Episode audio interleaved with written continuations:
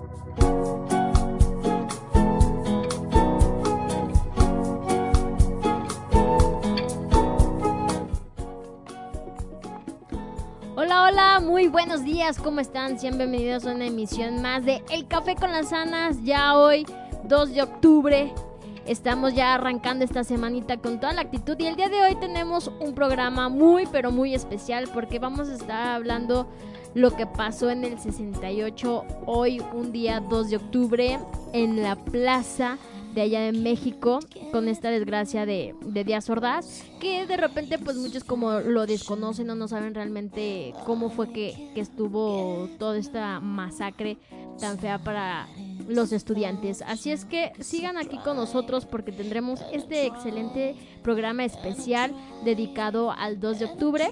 Y nada más esperamos porque Karime se fue a dar un tour por no sé dónde, ¿verdad? Entonces nada más esperamos a que llegue. Así es que sigan aquí en sintonía con nosotros, ya saben, por www.bajío.nrfmradio.com.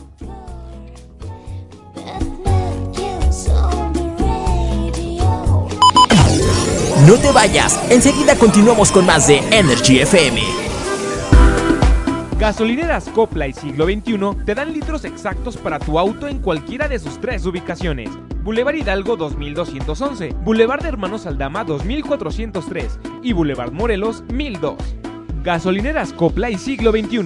Litros justos para tu motor. Fotoencuadre te ofrece sesiones fotográficas y video profesional para cualquier tipo de evento social. Llámanos al 477-398-9942 y solicita tu cotización sin compromiso. Recibe un 10% de descuento al mencionar este comercial. Con fotoencuadre, plasma los mejores momentos de tu vida. Mexican Wolf te ofrece diseños originales y de vanguardia en playeras juveniles tipo urbanas, para dama y caballero. Visita el Facebook oficial Mexican Wolf. Pide tu cotización al 477-259-4193 y obtén un descuento con el código Wolf Energía. Mexican Wolf, lo mejor en playeras urbanas.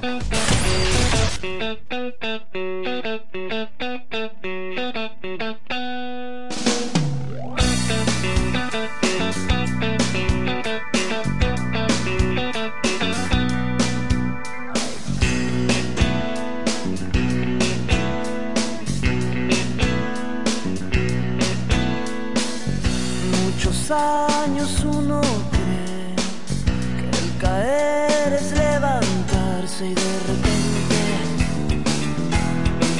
ya no te paras. Que el amor es temporal, que todo te puede pasar y de repente estás muy solo.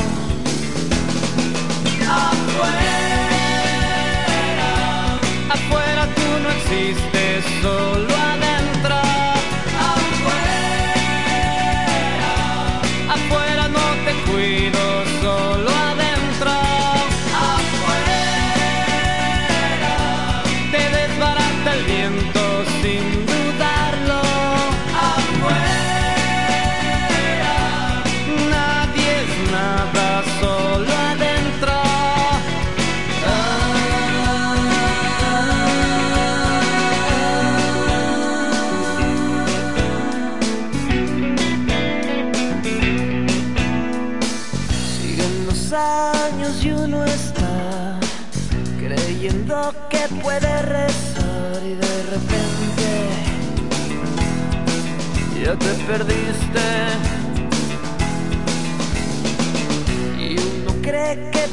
creer y tener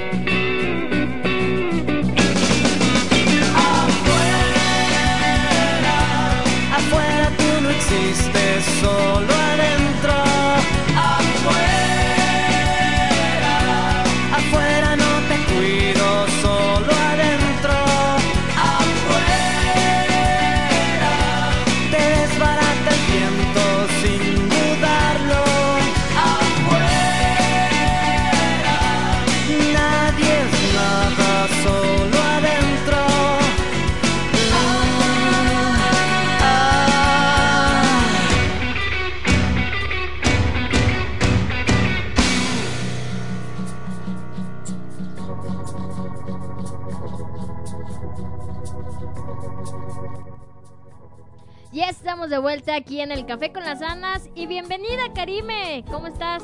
Excelente, mi queridísima. Acomodando mi micrófono. ¿Ya? ¿Listo? Listísimo. Mira, Bueno. ya estamos aquí de vuelta, súper contentas aquí en el Café con las Anas. Nada más que, primero que nada y antes de proseguir con el tema, quiero mandarle un saludo muy especial a nuestra queridísima amiga Ivonne Bombonch. Un saludo que hoy nos está escuchando desde la comodidad, no sé si de su hogar o donde esté, pero un saludo para ella y un beso en el quecho. Pues fíjate, mi queridísima Nilu, que hoy, te- que hoy sí la voy a cumplir y hoy sí vamos a hacer un programa serio. Excelentemente bien. ¿De qué vamos a estar hablando el día de hoy? Mira, imagino que tú, como muchos de nuestros radioescuchas saben, se cumplen hoy 50 años de, del genocidio, de la matanza del, del Tlatelolco del 2 de, del 2 de octubre. Como ya muchos saben, y si no lo saben, pues se los comento. Yo 18 años de mi vida viví en, el Estado de México, pues ahí pegadita a lo que es la Ciudad de México y el defectuoso. Y allá estas fechas son bastante representativas, cosa que yo he notado desde que vivo aquí en provincia que no es así. Aquí en provincia, pues este, ahora sí que aquí en provincia, pues como que esa fecha saben lo que sucedió, pero no es algo que sea tan, tan, tan representativo. Y el día de hoy, pues me gustaría compartir con nuestros radioescuchas, mm, no celebrar, porque no puedo celebrar, pues que se conmemora esta, esta fecha tan, tan relevante en la historia de, de nuestro país, para la gente, para los estudiantes. Y se me ocurrió entrevistar a alguien, mi queridísima Nilu. Excelentemente bien, que de hecho ya lo tenemos en línea. Ya lo tenemos en línea. Así es. Es alguien a quien me da muchísimo orgullo presentar, a quien me da muchísimo orgullo entrevistar. Es este, es un actor. Es un actor con 11 años de, de carrera ya dentro del, del medio, un gran actor de, de teatro, que estuvo haciendo por seis años el papel protagónico en una obra llamada La Pesadilla, 1968, jamás se olvida, en el cual hacía el papel protagónico de un, de un estudiante precisamente no parte del movimiento, pero de esos estudiantes que iban pasando y que les tocó pues una bala perdida y debido a eso se desarrolla la historia. Para mí es un orgullo poder entrevistar vía telefónica a, a mi hermano, el actor Luis Villaseñor. Desde México lo tenemos en la línea y un orgullo para mí presentarlo. Hermano, hermano mío, ¿cómo estás? ¿Qué onda? Buenos días. Muy bien, muchas gracias. No. Agradeciendo la invitación para la platicadita de hoy. Nos da muchísimo gusto tenerte aquí, como, como les comentaba, este aquí no es, no es, no es este como tan conmemorativa esta fecha como para nosotros allá. Y les platicaba al público que tú hiciste por seis años esta obra de la pesadilla, y me consta que desde que estabas muy, muy, muy joven, desde que eras un niño, este tema para ti de la matanza de Tlatelolco te impactó mucho. Cuéntanos para ti cómo, has, cómo fue esa experiencia y cómo ha sido para ti la vivencia de, de la matanza con tu papel que hiciste. Cuéntanos más o menos para ti qué representa esta fecha. Pues eh, no, sé, no sé de dónde me, me causó, de dónde me, me movió tanto, eh, pero yo creo que como los datos o las, las secciones de mi vida en, que puedo recordar este pues este trágico suceso, ¿no? De la matanza del 2 de octubre, pues yo creo que uno, yo antes de pues de no actuar, de no ser actor, de solamente ser un estudiante en secundaria, pues la primera obra de teatro, el primer acercamiento que tuve al teatro fue justo por azares del destino, fue justo eh, viendo La pesadilla 1968 jamás se olvida, con la compañía de teatro que ya después, años después, pues nunca nadie me dijo que iba a ser parte de ella, ¿no? Pero la- mi primer acercamiento al teatro fue ese. Y yo creo que eso pues marcó, ¿no? Marcó todo lo que lo que me movió acerca del acontecimiento. Y pues bueno, los años pasaron, eh, me, me interesó mucho el, el hacer teatro, el poder presentar algo para reflejar a nuestra sociedad, para reflejar a nuestro mundo y así poder buscar eh, que todo mejore, que, que este mundo sea más justo, que sea más chido. Y pues ya años después eh, entro a la compañía de teatro negro mexicano, eh, gran compañía de teatro, la verdad, eh, hacen un excelente trabajo. Y trabajé con ellos 10 años, de estos 10 años, yo tenía a lo mejor, tú recordarás más, Karime, a lo mejor, pero tenía unos 14, 15 años, cuando me invita el director Isaac Ortega a ser parte del elenco de La Pesadilla. Yo pues tenía, tenía este recuerdo de haberla visto, mi primer acercamiento al teatro siendo público, eh, verla y pues ya después representarla pues significó mucho primero en mi carrera profesional. Eh, empecé muy chico, no tenía el papel protagónico, era un papel secundario. Eh, entraba pues ya las últimas, eh, no sé, una 20 minutos de, de la obra, los últimos 20 minutos entraba mi personaje escena. Pero pues eh, así pasaron, me imagino, unos 3, 4 años y después eh, pues hago casting para quedarme con el papel principal que pues no tiene nombre, sino es él, así lo maneja el autor de, de la obra. Si les llama la atención, pues el autor de la obra es Emilio Carballido, por si, si tienen la intención de leerla, es de Emilio Carballido y se llama La pesadilla. Y pues bueno, cuando entro a hacer este, pues el papel protagónico, eh, obviamente por el trabajo profesional de un actor, me pongo a investigar acerca de, de lo que es, de lo que sucedió, la, la verdad, verdad, ahora sí que eh, siendo eh, redundante, la verdad, verdad. Y me acuerdo que mi primer acercamiento fue irme a la Biblioteca México, que es pues eh, la biblioteca más grande en ese entonces que había acá en, en la ciudad. Y me fui a la hemeroteca, a los periódicos.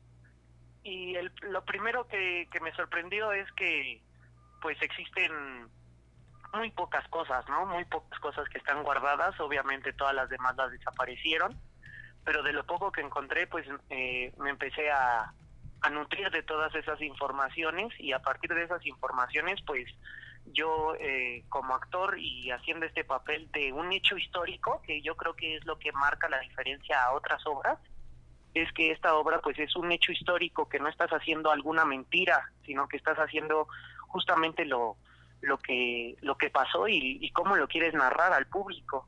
Y pues yo lo que me di cuenta haciendo esta investigación es que hay un México antes y después de 1968 y, y pues es, es lo que a mí me, me queda marcado, ¿no? Que, que en verdad fue un, un momento en nuestra nación y, al- y hasta en el mundo entero que parte, ¿no? Que parte en, en nuestra historia y que parte pues en nuestra identidad, en lo que estamos haciendo por, por nuestra nación. Sí, yo recuerdo muy bien esa visita tuya a la, a la biblioteca, íbamos juntos y que después de ahí nos fuimos a, a, a la Plaza de la Tres a la Plaza de las Tres Cultu- Culturas a Tlatelolco Exactamente. y recuerdo que se vino una lluvia torrencial y me vino mucho a la memoria aquel texto que leen al principio de, de la obra en el que dice que los edificios lloraban. Yo creo que siendo, siendo jóvenes y siendo estudiantes, cuando uno ve esa obra o conoce la, la historia, lo que más piensas es en el miedo que, que, sentía la, que sentían los jóvenes, las mamás, los niños que estaban en la plaza ese, ese día. ¿Qué fue para ti representar el papel de un estudiante que, como yo lo comentaba, ni siquiera formaba parte del movimiento, ahora sí que le tocó que iba pasando en, en la historia? ¿Qué fue para ti representar a ese estudiante y tu forma, ahora sí que tu, tu técnica de actuación, que yo sé que es vivencial. ¿qué era para ti sentir ese, ese miedo y el momento en el sentir que, que te iban a atrapar, que te ibas a morir? ¿Para ti qué representó ser él todos esos años en la pesadilla? Pues primero profesionalmente, pues un, un reto bien grande, ¿no? Como tú dices, la, la técnica que, que yo uso haciendo teatro, pues es una técnica vivencial y pues el nombre lo dice, ¿no? Tienes que tienes que vivir cada emoción, cada momento, cada segundo cuando estás ahí arriba en el escenario, pero pues para mí representó el, el pues el no dejarme, el que a lo mejor no como personaje, sino como persona, el, el seguir con la conciencia bien abierta de que un acontecimiento así no no podemos dejar que, que vuelva a pasar. Y yo cuando estaba pues haciendo ese personaje yo pues en mi mente como como Luis, a lo mejor no como el personaje, pero como Luis tenía en mi mente, lo voy a hacer también para que la gente que me está viendo sienta, sienta este dolor, sienta este miedo, como tú dices, y que y que tome conciencia de que este este tipo de, de acontecimientos no puede volver a suceder, no no es eh, digo, o sea, po- podría decir muchas cosas, ¿no? Pero eh, ese ese tipo de cosas no podemos nosotros eh, dejar que vuelva a pasar. Y yo cuando estaba en el escenario, cuando estaba actuando, pues dentro de mí como como persona, mi intención al hacer esta obra era justamente que aquel que me veía eh, tomara conciencia de que pues no no podemos este dejar que se nos trate así que se nos sobaje que nos quite nuestra dignidad que se nos arrebate lo que es nuestro eh, y que y que no nos dejemos del miedo es justamente eh, yo creo que esta obra lo que su mensaje más allá de, de que no se repita un acontecimiento así es que no nos dejemos llevar por el miedo. Nos tienen sumergidos en el miedo nos tienen aterrorizados. Eh, aquí en la ciudad eh, Estado de México y la Ciudad de México pues a cualquier lado que vaya siempre te dicen dónde vives no pues no sé cualquier lugar y ah no es que ahí hay mucha delincuencia o hay eh, hay muchos robos muchos asaltos y a lo mejor no es cierto pero ya con el simple hecho de que en boca en boca tengas ese miedo te hace ya no no querer ni salir de tu casa, ¿no? Y yo creo que eso es todo todo lo todo lo que queremos hacer en el teatro es justamente que la gente pueda salir, que se sienta libre, que aproveche su libertad, que su casa no se convierta en su propia jaula, ¿no? Y creo que esa fue mi, mi intención en todos esos años representando este papel.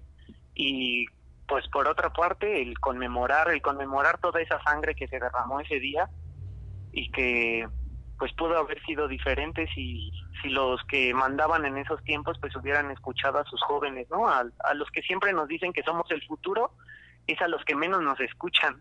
Y eso para mí pues es idiota no o sea a los que dicen es que tú eres el futuro de México del país pues es a los que menos se les escucha y cuando quieren alzar la voz pues qué se les hace se les reprime se les eh, controla a base del miedo se les mata eh, entonces esa es como como a grandes rasgos mi, mi intención bajo bajo esta obra o bajo ese personaje.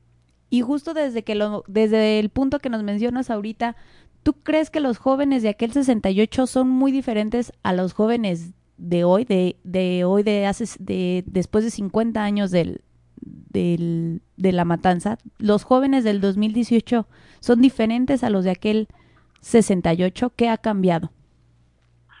Pues yo creo que ha cam- cambiado el modo en que en que pedimos las cosas. La verdad es que eh, no me vas a dejar mentir. Yo la verdad cada cada vez eh, intento alejarme más de las redes sociales y de todo este eh, mundo virtual hasta cierto punto, porque pues se queda ahí, ¿no? A veces se queda mucho en la publicación de Facebook, en el tuitazo y, y ya no nos atrevemos tanto como hace 50 años, ¿no? Lo que a mí me sorprende del movimiento del 68 es que empezó siendo un movimiento estudiantil y terminó siendo un movimiento social en donde no solamente las universidades y las prepas se, se manifestaban, sino ya estaba saliendo eh, pues los obreros, los periodistas, los médicos, eh, algunos políticos, o sea, empezaron a hacer un movimiento estudiantil, se convirtió en un movimiento social y fue ahí cuando pues me imagino que que toda la gente eh, pidiendo algo, exigiendo su libertad, exigiendo que los escuchen, pues es este peligrosa, ¿no? Para los grandes, eh, para los grandes capitalistas y para los grandes políticos, la gente pidiendo eh, libertad es peligrosa. Y entonces, pues, eh, pues es eso, ¿no? El, el que el cambio que ha sido es que ahora nuestros nuestros medios de comunicación eh, en esta actualidad y los jóvenes eh, se dejan nada más llevar por alguna publicación y ahí se queda, ¿no? O sea, ahí, ahí hasta ahí llega todo y hace 50 años, pues como no existía nada de esto, se salía a la calle, se armaba una asamblea, se platicaba, se organizaba y ahora pues eh, lo pudimos ver hace unas semanas, hace unos meses en el ataque porril en la UNAM, que pues alguien sale a pedir justicia y luego luego los grandes poderosos pues mandan a sus grupos de choque a querer desintegrar toda esta buena voluntad por decirlo de algún modo, ¿no? Entonces creo que ahora los jóvenes tenemos que pues sí despegarnos un poquito de la tecnología que obviamente es muy buena para muchos muchos casos, ¿no? Para mucha comunicación, pero nos hace falta ahora los jóvenes de esta generación eh, nuestra relación cara a cara, face to face, ¿no? Eh, lo dejamos todo ya en, en, el virtual, en la pantalla, y nos hace falta otra vez hacer círculos, vernos este, a las caras y saber qué es lo que nos están haciendo y saber cómo, cómo podemos darles la vuelta y poder vivir bien y tranquilos, que es lo único que exige el, el mexicano. Yo creo que lo único que exige el mexicano es poder vivir bien y tranquilo. Eso, eso creo que nos hace falta a la generación de ahora. Sí, tienes toda la razón. Yo te he visto muchas veces, las pocas veces que te conectas por ahí a, a, a redes sociales, este, cuando hay mucho de estos movimientos, como lo que acabas de mencionar hace poquito en la, en la UNAM, este, yo te veo mucho poner párense de su sillón y dejen de estar comentando o dejen de estar escribiendo y vamos a hacer, vamos a hacer algo. Yo sé que tus palabras no nada más son de dientes para afuera, sino que de verdad lo, lo, lo piensas. Hermano, te agradezco muchísimo estos minutos que nos diste. Por último, yo sé que tú eres maestro, tienes muchas mentes jóvenes ahí a tu, a tu alcance y ahorita te, están, Sí, te está escuchando mucha gente. Entonces, para cerrar, me, me gustaría que, que nos digas cuál sería tu mensaje para todos esos jóvenes, para toda la gente acá de León que, o no nada más de León, de provincia, que no tienen tan presente esta fecha como es para, la para nosotros que fuimos estudiantes en el Estado de México, en la Ciudad de México, esta fecha es muy representativa para, para nosotros como jóvenes porque crecimos con la, con la historia. ¿Cuál sería por último tu mensaje? ¿Cuál sería tu mensaje de qué nos dejó el 68 a 50 años?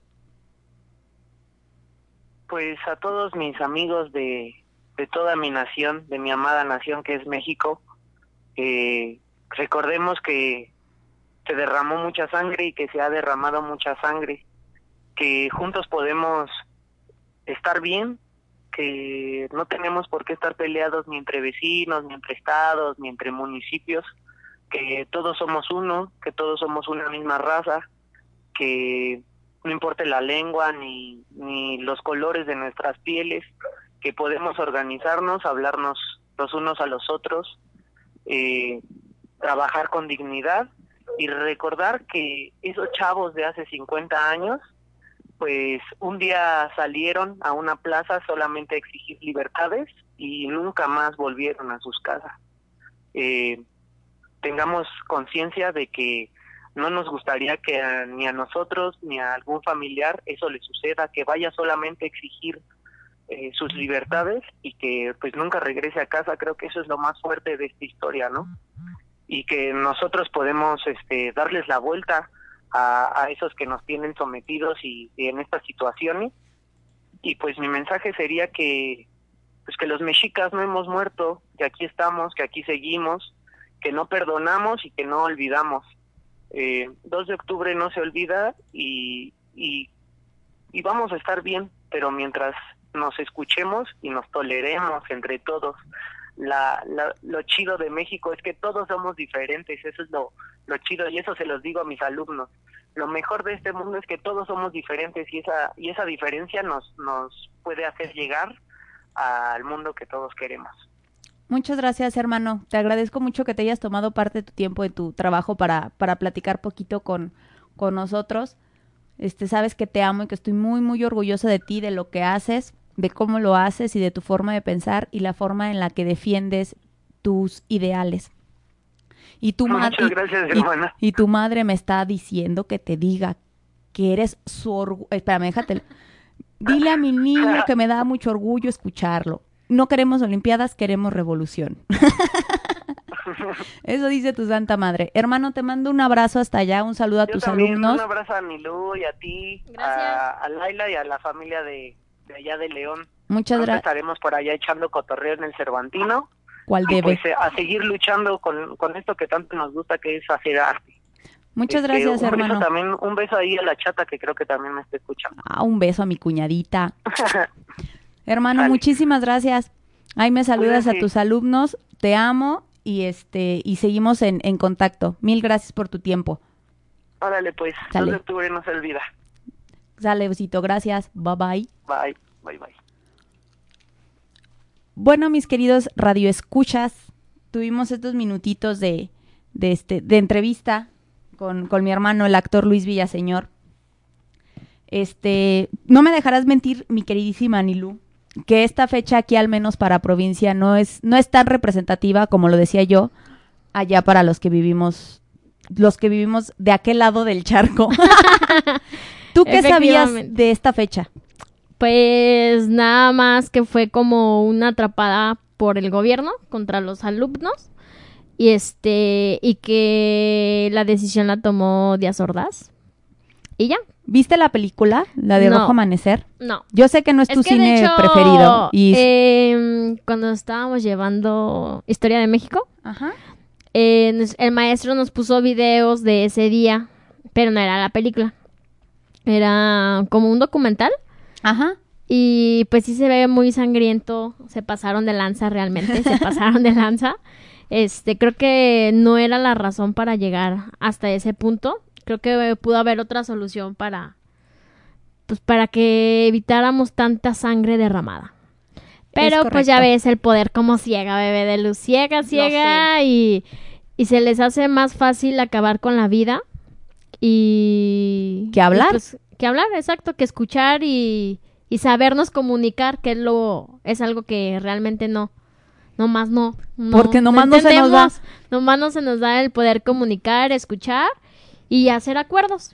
Pues fíjate, para ti y para a lo mejor todos que no saben, en tres minutitos te puedo resumir exactamente el por qué fue y qué pasó el, el 2 de octubre. En tres minutos, porque tampoco es clase de historia, ¿verdad? Para eso ya tenemos a Manu en la, en la Eh, nochecita en la para que nos dé su clase de, para que nos dé su clase de historia. Curiosamente, la matanza es el 2 de octubre, pero todo comienza con una simple pelea de estudiantes entre vocacionales y preparatorias de, de la UNAM el 22 de julio. Hubo un partido de fútbol americano, hay un encontronazo entre vocacionales y de ahí van pasando fechas en las cuales en estas en estos encuentros entre prepas de la, del poli y la, que son las vocacionales y las prepas de, de la UNAM empieza a interferir el ejército y la policía de manera muy violenta. Eh, por esto se empiezan a manifestar los estudiantes porque los soldados, los militares y los policías empiezan a, a entrar en lo que son las instalaciones propiamente de las preparatorias y universidades de la UNAM y del Poli. Esto provocando aún más enfrentamientos, no nada más ya entre los estudiantes, sino entre los mismos, entre los mismos policías. Posterior a esto, ya habían estado, pues obviamente, deteniendo a líderes de movimientos, etcétera, a los que el gobierno obviamente llamaba como los, los revoltosos y se los llevan como presos políticos. Para el 4 de agosto, desde el 22 de julio que yo te cuento hasta para el 4 de agosto, es cuando surgen este, el pliego petitorio por parte de, de los estudiantes. Surge el pliego petitorio, en el cual sus principales puntos eran libertad a los presos políticos, derogación de los artículos 145 y 145 bis del Código Penal, que son los que instituían el delito de dis- disolución social y sirvieron de instrumento jurídico para la agresión sufrida para los estudiantes. Desaparición del cuerpo de granaderos, que eran los que estaban este, en, las, eh, en las escuelas. Destitución de los jefes políticos, indemnización a los familiares de todos los muertos y heridos desde los inicios del conflicto y deslindamiento de responsabilidades de los funcionarios culpables de los hechos sangrientos. Como tú puedes ver, realmente no era, no pedían gran cosa, simplemente pues que se devolviera, ahora sí que salieran los, los que habían sido presos, se destituyera a los que habían cometido injusticias y pues que se saliera el cuerpo de granadero de las escuelas. Este pliego petitorio surge el 4 de agosto y continúan las manifestaciones, declaraciones del gobierno, etcétera. Este, se hizo la un- una manifestación a los que ellos llamaron silenciosa, que literal fue ir completamente de blanco y en silencio, y de ahí ya el 7 de septiembre se celebra un, un mitin en, en Tlatelolco. Ajá. De ahí fueron, se fueron haciendo varios mítines y varias este, marchas en diversas fechas, buscando exactamente lo mismo. Y aquí es donde sucede lo que mi hermano comentaba. Se deja de ser un movimiento nada más estudiantil en el que también se empiezan a integrar maestros, se empiezan a integrar familias y se convierte en un movimiento social, que sí era meramente dirigido por estudiantes. Y se ponen en huelga.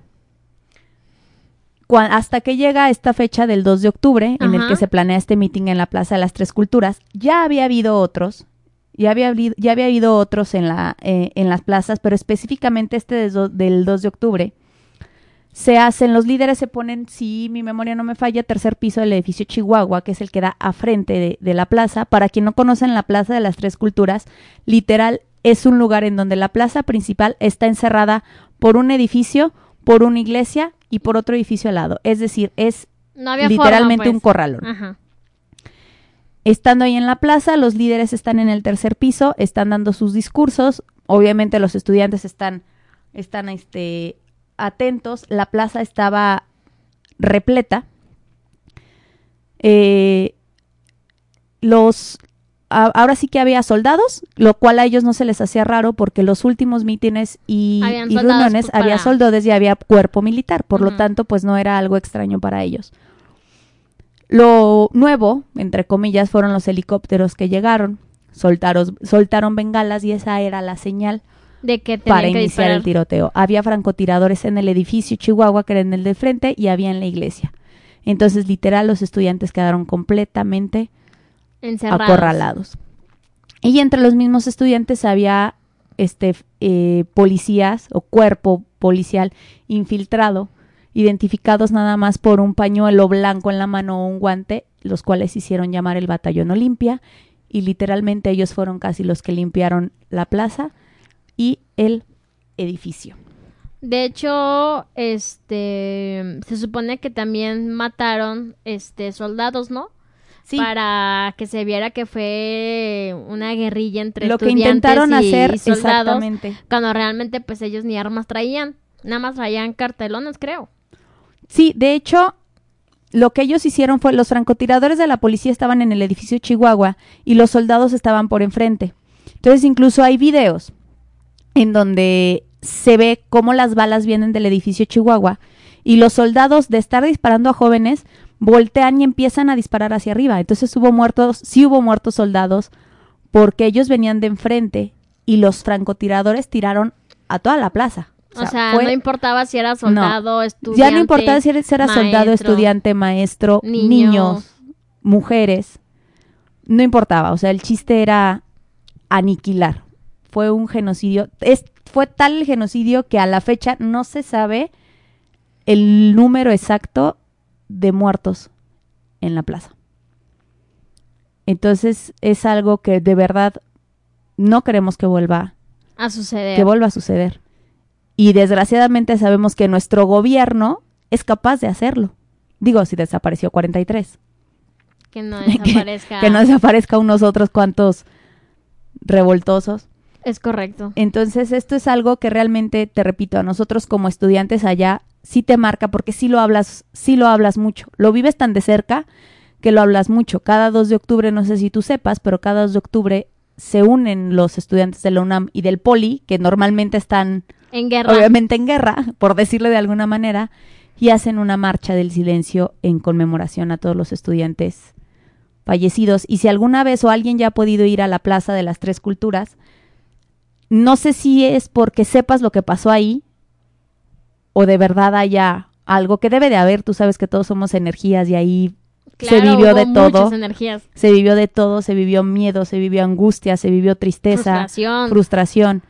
Este, entonces el estar ahí Impotencia. de verdad te te vibra, algo algo te vibra y y sientes y sientes muchas cosas. Entonces, incluso obviamente pues son edificios muy antiguos. Todavía en el edificio Chihuahua, que es el que está justamente enfrente, están las marcas de muchos de los balazos en, en la pared. En medio de la plaza hay un cuerpo dibujado en el piso, la silueta, como lo hace la policía Ajá. la silueta está Está dibujada. está, está dibujada. Hay una, hay una piedra en donde están varios nombres de estudiantes y lo increíble es que a la fecha, después de 50 años, hay todavía gente que llega y con plumón pone el nombre de su estudiante que no está ahí. Es un lugar que está lleno de veladoras, que siempre hay flores. En la iglesia, que es también antigua, hay, sigue, sigue habiendo marcas de balas. Entonces es un lugar que vas y sí te... Y, y Balaya, Tlatelolco no es solo el lugar en donde se dio la matanza, sino donde se cayó un edificio también en el 85 por el terremoto. Es un lugar lleno de energías. Y lo que platicábamos ahorita con, con mi hermano, lo que platicábamos ahorita con mi hermano de cuando fuimos a- al, al edificio, a Tlatelolco, es real, nos toca una lluvia torrencial y te lo juro que yo volteé abajo y mi mamá le decía, ya, Vámonos. vámonos, por favor. ¡Qué miedo! Pues sí, efectivamente hay tanta energía que, que, que se ve o que se siente. Pues es que hubo mu- mucha tristeza y yo creo que si de- pones de ese líquido, ya ves que Sí. le echas para saber No cuánta sangre que todavía haya manchas de sangre. Este, se verá Entonces es- inmensamente. Es, algo que sí nos debe de marcar como mexicanos, que sí nos debe de dejar un mensaje que que es- que sí te que sí te deja algo. Y que cuando yo llegué a vivir aquí darme cuenta que la gente y no es porque no le interese, sino que es porque no sabe. Sí, realmente es un tema que casi no se toca, pues. Este, simplemente se da como pequeños detalles así. Sí es como de ah, la- porque se- Ajá, ah, sí, no, sí. mataron estudiantes, ¿no? Sí, y ya, hasta ahí se y, acabó. Y ya, se acabó. Efectivamente. Oye, pues, ¿qué te parece si vamos a música y Sí, regresamos con más aquí en el Café con las Anas? Y sigan aquí en sintonía porque ahorita vamos a hacer una, Una- entrevista. Va- Vamos a hacer un, un enlace más bonito. una- bueno, No- no, no más tan bonito, sangriento. sino uno no tan sangriento hasta, hasta la bella ciudad de Cancún y para darle cierre a nuestro programa. ¿Te Así late? es. Me parece perfecto. Ah, entonces, en un momentito, regresamos.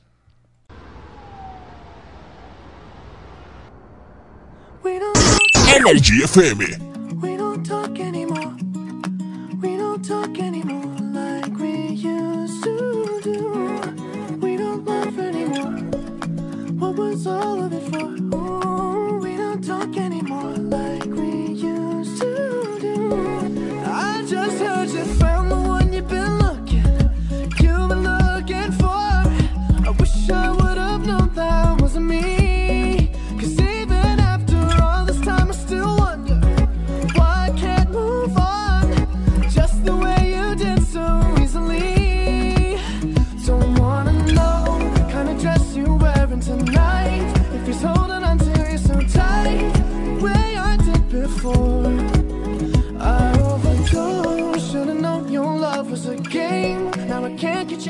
my brain. Oh, it's such a shame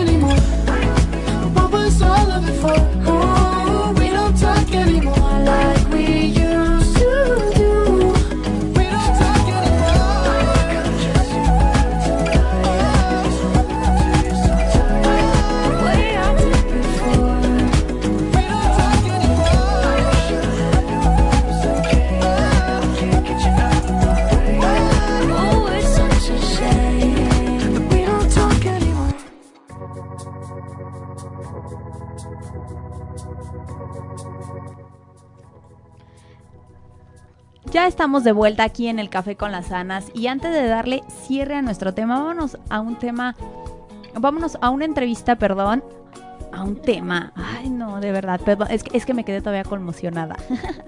Vámonos a un enlace hasta Cancún. Tenemos en la línea telefónica a Audie González. Audie, muy buenos días, ¿cómo estás? Audie, Hola, buenos días. ¿Cómo estás? Muy bien, Karime Yanilú, un abrazo desde Cancún. gracias. Gracias y qué rico. Lo que daría yo ahorita por estar en Cancún. Pues ya vénganse, por acá las esperamos con mucho amor. Nos parece perfecto. Vamos a agarrar la palabra, Audie. Vale, vale, pero cúmplannos. Con todo gusto. Audie, plat- est- estamos en este enlace contigo para que nos platiques de tus servicios en Caribe Cancún. Cuéntanos. Ok, a ver, no te escuché, me repites un poquito más. Claro que sí, mira. Te decía que estábamos en línea contigo para que nos contaras y nos dieras detalles de los servicios que tienes de banquet para banquetes y bodas eh, de Caribe, de Cancún Caribe, perdón. Bueno, pues déjame te cuento un poquito de Cancún Caribe. Somos una empresa que tenemos 19 años de experiencia y manejamos precios muy accesibles para que las personas puedan venir a Cancún a casar, ¿sí? Eh, a veces piensan que casarse en Cancún son precios carísimos. Y no, en Cancún Caribe Weddings nos ajustamos al presupuesto de todas las personas. Oye, nos parecería perfecto porque ¿cuántos no hemos soñado casarnos en la playa? Y si es en Cancún, pues aún más, más, este, ahora sí que más bonito, ¿verdad? Así como que igual y sí me animo a casarme. No, no, no, es increíble los eventos que hacemos.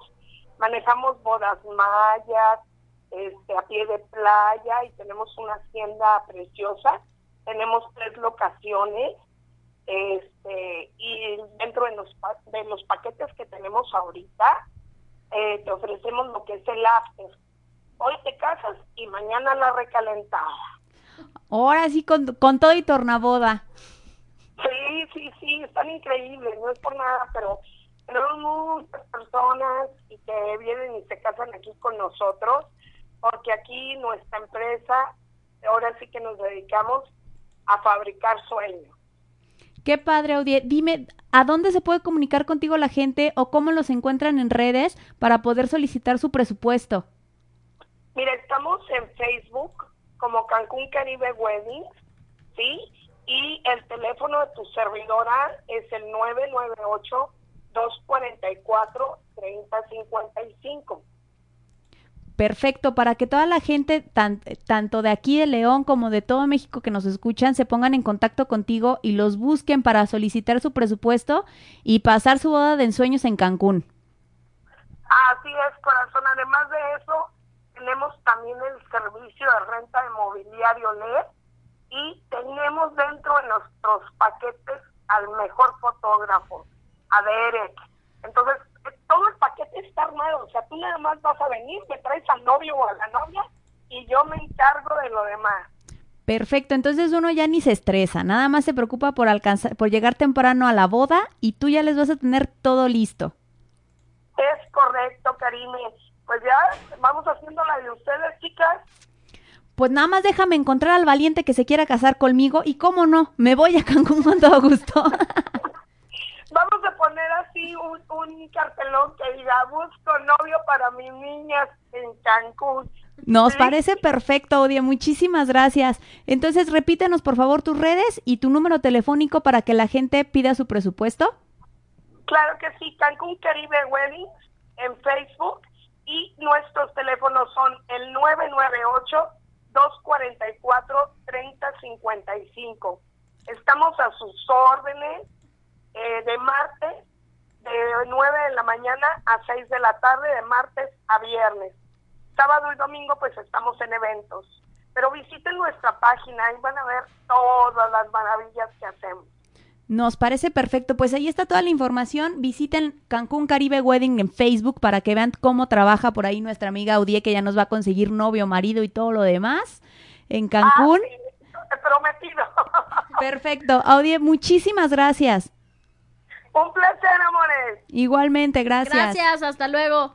Pues ahí tenemos ya toda la información para, para los que se quieran casar en la playa, ya está ahí directamente la, la, la información para que se vayan a, a- a casar a Cancún. Igual así como que sí lo voy pensando, Anilu. Pues sí, ¿verdad? Y sirve que sí te animas y ya, mira, ya, Ya no te preocupas por na, na, nada. Lo que más te gusta y te llama la atención es el after party, ¿verdad que sí? o sea, tengo que confesar que sí. O sea, O sea, dijiste sí, Oye, sí, es pero que igual dijiste nada mejor que el Espérame, after. es que igual para el after party ya me divorcio y me consigo otra en el after. O sea, ¿Qué menso está? O sea, ¿qué te No, eso? no, eso no está chido. pues ya nos dieron las 11.03, pero ahora sí que sí, si me permites vamos a darle ¿Te cierre. a- permito? Claro, a- adelante. Vamos a darle cierre a- al programa. Adelante, bebé de luz. Me encantaría darle cierre con un texto este que precisamente yo lo conocí por, por esta obra en la que platicábamos mi hermano y yo. Es un texto que leen al inicio, de Juan Miguel de la Mora se llama. Entonces me encantaría darle cierre al programa leyendo esto y posterior a esto que nos regalaras la canción de mm, El corrido del 2 de octubre de Oscar Chávez, nada más para dar cierre al programa. Eh, ahora sí que esta canción nada tiene que ver con lo que nosotros manejamos aquí en la, en la estación. Oscar Chávez, el corrido del 2 de octubre se llama. Ya nada más para terminando de, de leer, pues nos despedimos y, y escuchamos esta, eh, esta. Hermosísima canción. ¿Vas a llorar? Este, a lo mejor no con esa, pero el texto siempre me provoca, siempre me provoca cosas interesantes. ¿Sí? Este ¿Qué texto te que te voy a leer. No, eso no, sucia. Ah, ok. Es un texto de remembranza. A ver, aviéntelo de ahí. Espera. Espera. Espera. Ya, No, listo. ¿Ya? ¿Ya puedo? Viene de ahí. Esto dice más o menos así. Bueno, no dice más o menos, ¿verdad? Dice así. ay, ay, ay. Se me iba. Usted disculpe. Ay, espérame, se me fue. Ah. Se, se bueno, movió. gracias por participar. Gracias por participar. Suerte para la próxima. Este, No, es como que- siempre fue un placer. Es que como siempre fue un placer estar aquí. No, no te creas. Ya es, ya está. Disculpa. Aún uno no puede tener un pequeño error porque luego luego he señalado. Dice así. Aunque estaba empapado, el niño no temblaba de frío, sino de miedo. Se escondía en la azotea, apretándose contra el tinaco, en la imposible avidez de fundirse con él, estremecido entre el terror y la esperanza. Filtraciones en los pisos, goteros en los muros, húmedos convulsiones en los metálicos barandales de las escaleras. El edificio lloraba, el edificio, porque los ojos humanos permanecían secos. Y la sangre, y la sangre. Ese tal Dante que decía Ligieri. En la noche, toda la sangre es negra, acá y allá un disparo, una que otra voz, y ya empiezan a recoger los cuerpos, muertos o heridos, tirándolos en los camiones del ejército. El edificio sollozaba. Y afuera, cerca o encima de la sangre, los grupos aterrorizados bajo la amenaza de las armas.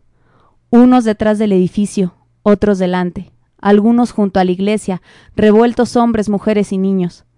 Las lágrimas del edificio caían por las escaleras, mojando a los que bajaban con las manos en la nuca, y también a los que golpeaban en los riñones o en el vientre, con culatas de los fusiles.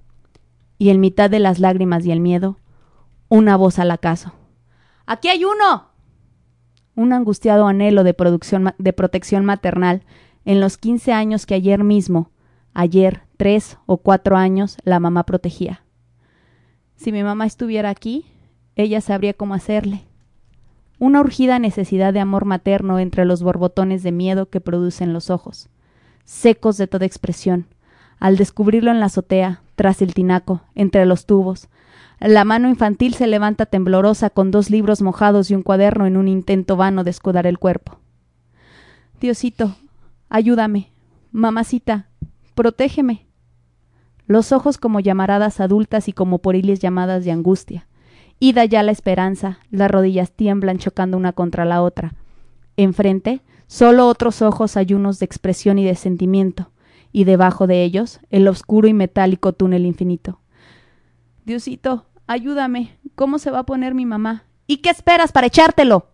La mano de un niño temblando con los libros y el cuaderno, y los ojos del asesino. Dos disparos, los libros también atravesados, y un ay mamacita. Un retorcerse, la sangre que brota y se mezcla con el agua que vierte el tinaco en la azotea del edificio Chihuahua. Lloviendo, precisamente allí, donde toda el agua de México sería insuficiente para lavar la sangre. Se escucha una mujer del pueblo. Van a decir después que los tinacos fueron agujereados por las balas, pero la verdad es que esa noche lloró el edificio, para compensar las lágrimas que no tuvieron los asesinos. Cuando a los hombres le faltan lágrimas, hasta los, hasta los edificios lloran. Verdad de Dios. Este texto es de Juan Miguel de la Mora y es como un, un relato de, de la noche del 68. Ujú. Y con eso me gustaría cerrar Ay, ay, ay. el programa de hoy.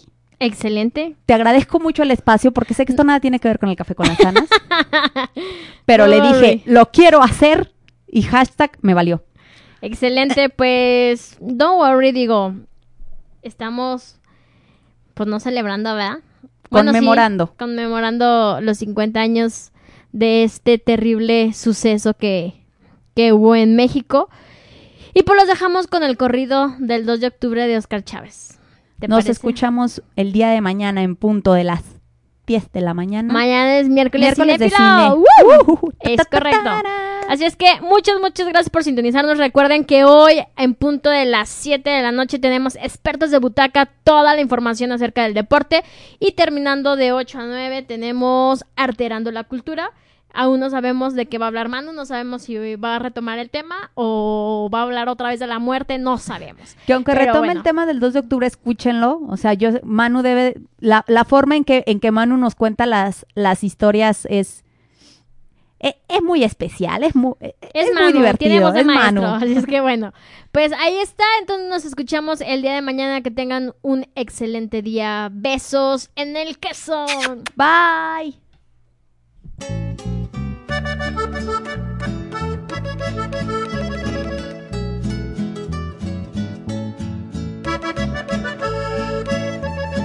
El 2 de octubre llegamos todos pacíficamente a un mitin en Tlatelolco, 15 mil en contingente.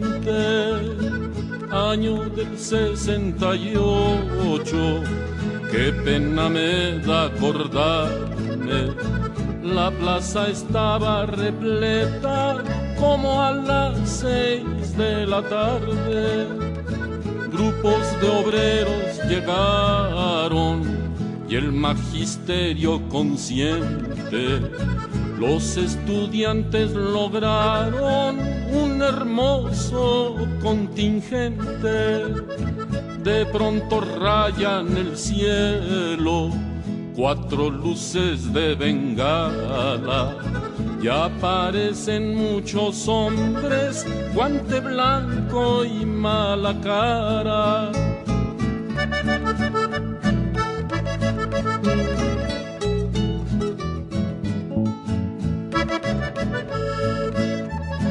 Zumban las balas mortales, rápido el pánico crece. Busco refugio y la tropa en todas partes aparece. Alzo los ojos al cielo y un helicóptero miro. Luego sobre Tlatelolco llueve el fuego muy tupido.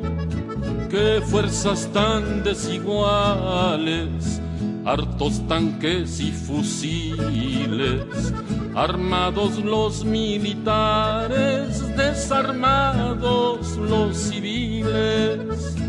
Doce años tiene un chiquillo que muerto cae a mi lado y el vientre de una preñada como lo han bayoneteado.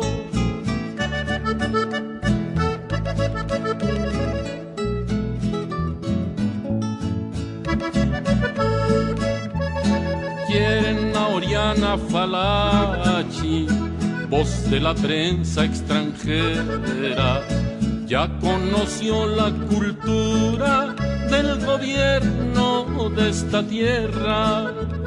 Ya vio que vamos unidos, estudiantes con el pueblo, contra un sistema corrupto la falacia de un gobierno.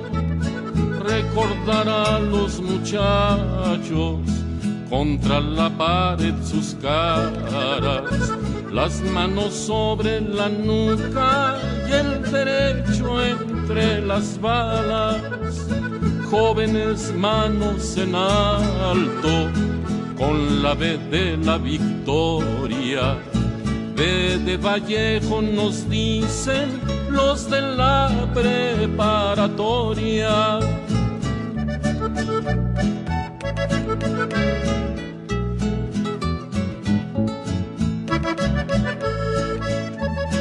Tiras de muertos y heridos solo por una protesta. El pueblo llora su angustia y el gobierno tiene fiesta. Qué cruenta fue la matanza, hasta de bellas criaturas. Cómo te escurre la sangre, plaza de las tres culturas. Y porque en esto murieron mujeres y hombres del pueblo, el presidente le aumenta al ejército los sueldos. El 2 de octubre llegamos todos pacíficamente a un mitin en Tlatelolco, 15 mil en contingente.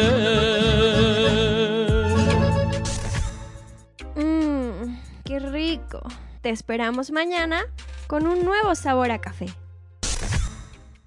¿Te preocupas por tu familia? Entonces, ¿por qué darles solo huevos ordinarios cuando pueden disfrutar de lo mejor? Eggland's Best, los únicos huevos con ese delicioso sabor fresco de granja, además de la mejor nutrición, como 6 veces más vitamina D, 10 veces más vitamina E y 25% menos de grasa saturada que los huevos regulares, además de muchos otros nutrientes importantes. Así que, dales los mejores huevos. Eggland's Best, mejor sabor, mejor nutrición, mejores huevos.